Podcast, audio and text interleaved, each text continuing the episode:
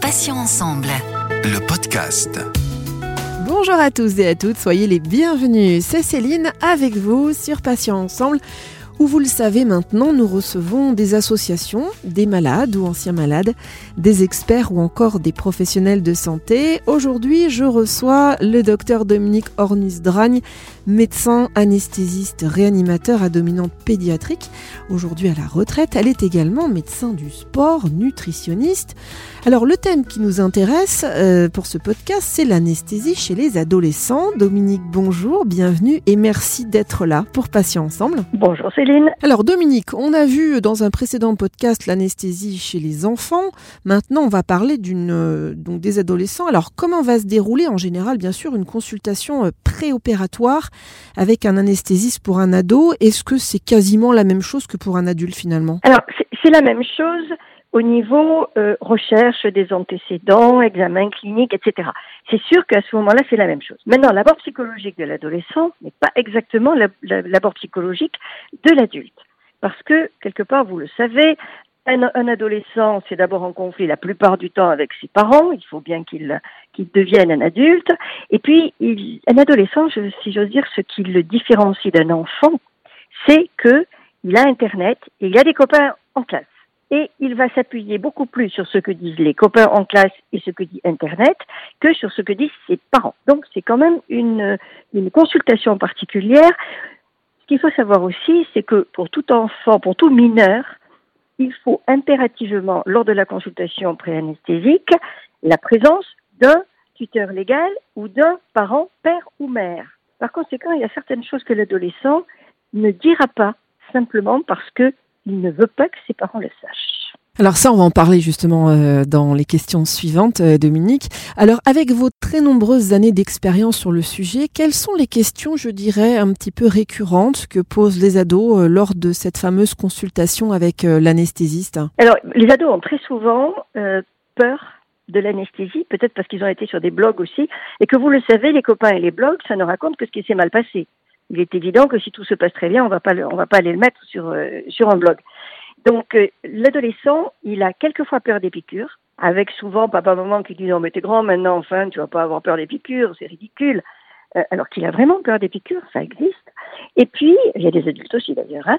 Et puis l'adolescent, il a peur de l'anesthésie, mais c'est souvent peur de ne pas s'endormir ou envie de ne pas s'endormir, je vous raconterai l'anecdote là-dessus, ou peur de se réveiller au milieu. Alors ça, c'est une peur qu'il faut euh, vraiment casser à la base, c'est-à-dire qu'il faut, il faut lui poser la question, est-ce que cette anesthésie t'inquiète? Et qu'est-ce qui t'inquiète? Quelles sont les peurs que tu as? Parce que effectivement, il a peur de ne pas s'endormir, ou il veut ne pas s'endormir, ou il ne veut pas euh, s'endormir, et ça, il faut lui répondre que personne ne nous a jamais résisté. Euh, il a peur de se réveiller au milieu parce qu'il y a, des choses qui paraissent sur Internet. Je me suis réveillée au milieu. Et là, il faut lui expliquer que c'était possible il y a pas mal d'années. Mais que maintenant, avec tous les appareils de surveillance que nous avons, eh ben non, on ne se réveille pas au milieu d'une anesthésie.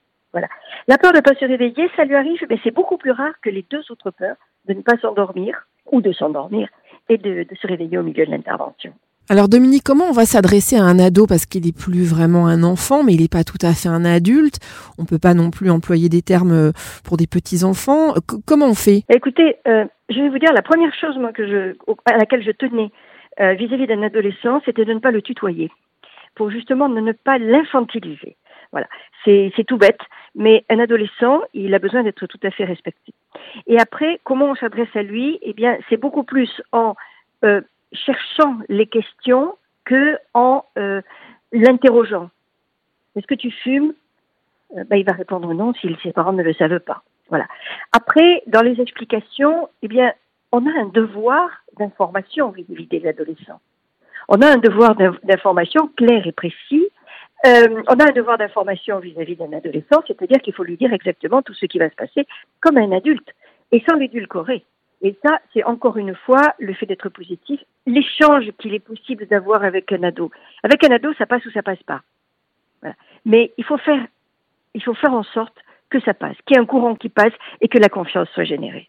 Alors Dominique, est-ce que certains adolescents, peut-être un petit peu rebelles, euh, se moquent euh, des consignes préopératoires? Et si c'est le cas, quelles sont les erreurs les plus couramment commises? Alors, ils s'en moquent euh, pas tous, parce qu'ils ont quand même la notion du danger, du risque de l'anesthésie. Je veux dire, il y en a certains qui effectivement vous disent ne pas manger, je peux pas, ne pas boire, je ne peux pas. Ben, pour cette fois-ci, il va être, il va falloir, il va falloir le faire. Dans tout ça, je ne peux pas. Les erreurs les plus courantes, écoutez, j'ai eu une anecdote un, matin, un ado qui que j'avais laissé à jeun, bien évidemment. Euh, on demandait de se, de se rincer la bouche parce qu'il allait être opéré des dents de sagesse. Et il a avalé tout le, tout le, toute la bouteille de, de rinçage de bouche. Je ne vous dis pas comment il était après, il avait un petit peu mal à l'estomac. Voilà. Est-ce qu'il s'en moque? Non, je crois que surtout chez l'adolescent, il faut expliquer pourquoi il faut être à jeun, pourquoi il ne faut pas manger. Euh, c'est l'explication qui fait que l'adolescent va comprendre. Alors, c'est important de le faire chez l'adulte aussi. Hein. Je crois qu'il faut, il faut être clair.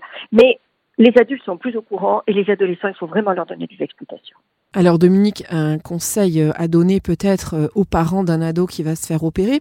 Est-ce qu'il faut être là encore dans l'explication? Bon, vous nous en avez parlé un petit peu, mais est-ce qu'il faut être dans l'explication et lui raconter les moindres détails?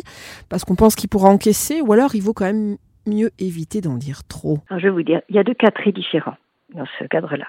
Il y a ce qui est le plus courant, ce qui est dans 95% des cas, les interventions bénignes, la ligamentoplastie chez, chez un sportif, le, euh, les dents de sagesse chez un adolescent, ça c'est quelque chose qui est très très fréquent, euh, éventuellement les interventions ORL, et dans ce cas, je crois qu'il faut tout lui expliquer.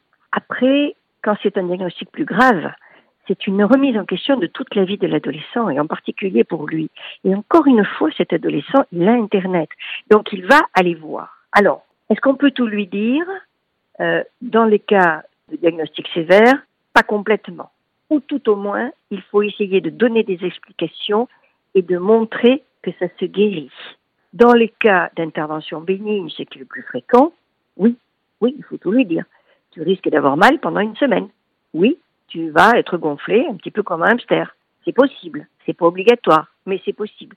Oui, il faut le lui dire, parce que n'oublions pas encore une fois qu'il a des copains à l'école, que ses copains se sont fait opérer des dents de sagesse, et bien évidemment, encore une fois, il n'y a que ceux, ceux qui se sont mal passés qui vont le raconter et qui vont expliquer qu'il va avoir horriblement mal. Moi, je me souvenir de mon fils, qui avait pourtant fils d'anesthésiste pédiatrique, hein, qui a été opéré des dents de sagesse, et au bout d'une semaine, il m'a dit, bon, quand est-ce que je vais avoir mal?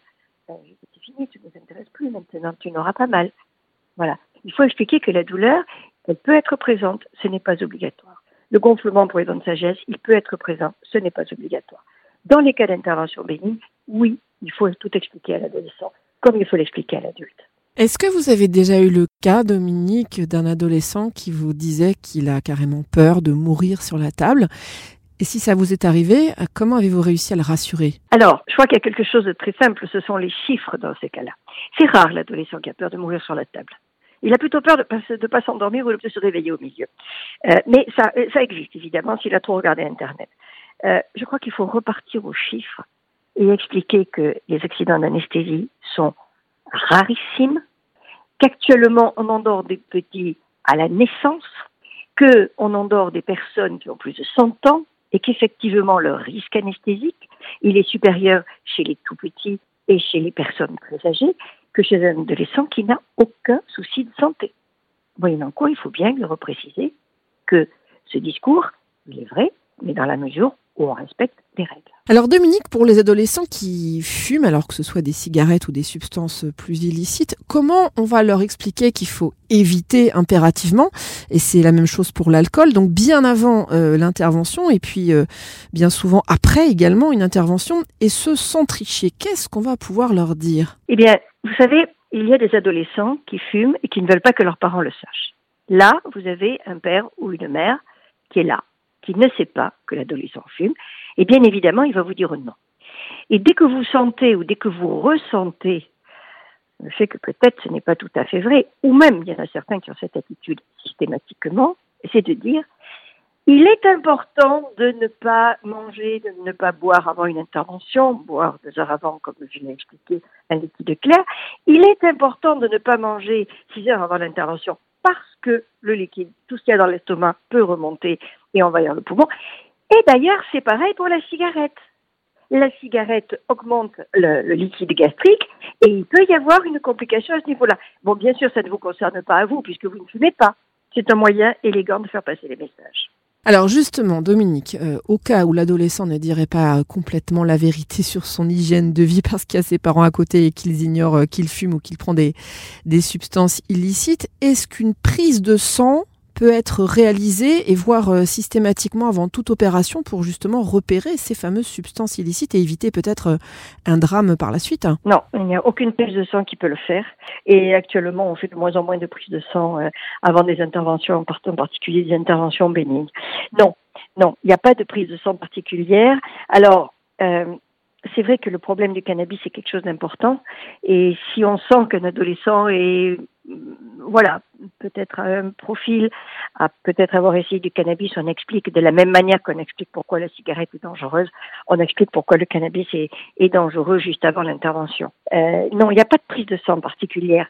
En revanche euh, je vais vous dire comme je vous dit les adolescents ils ont un, un droit à l'information complète.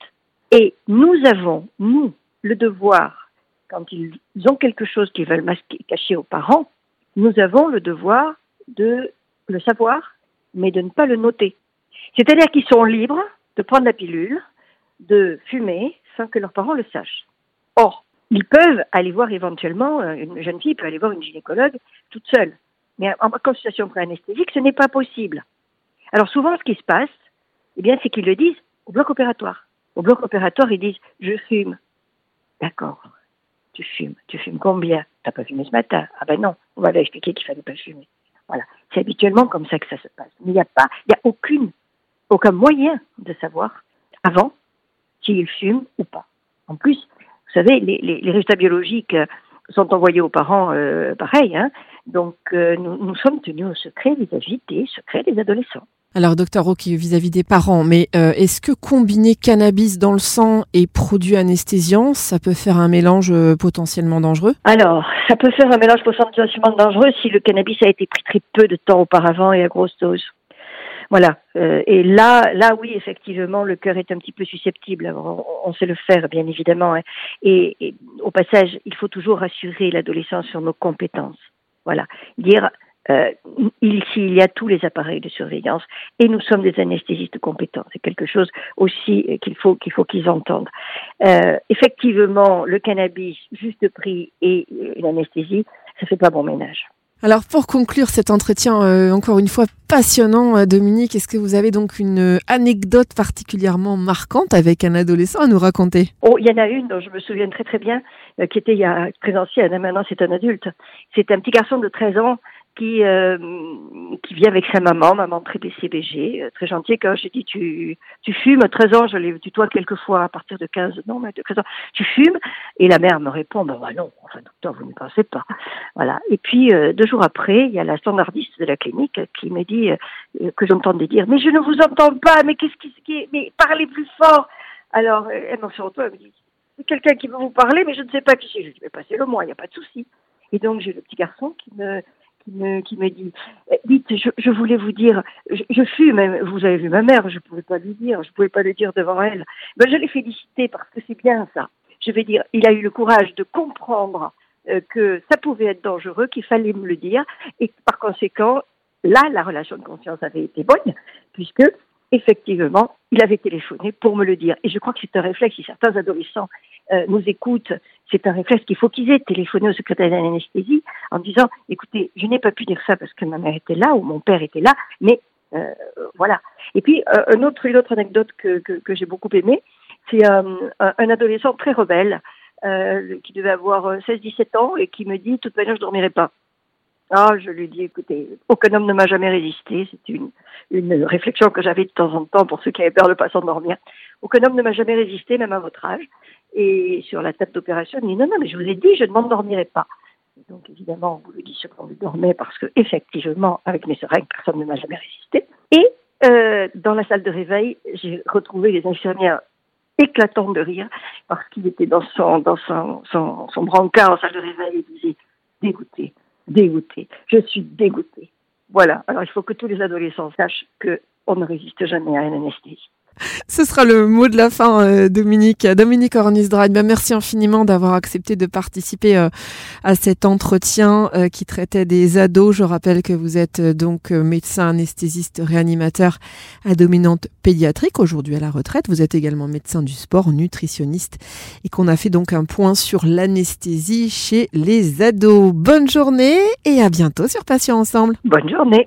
Et merci à vous, chers auditeurs et auditrices, pour votre fidélité. On va se retrouver mardi à 9h pour un nouveau podcast, un nouvel invité et un nouveau thème. Retrouvez nos podcasts deux fois par semaine, mardi et jeudi en ligne, donc dès 9h, sur patient avec un s-ensemble.fr, mais également sur les plateformes de téléchargement Spotify, Ocha, Deezer, Apple et Google Podcast. Passez une excellente journée, je vous dis à bientôt et d'ici là, prenez bien soin de vous et des vôtres. Salut, salut Passions ensemble. Le podcast.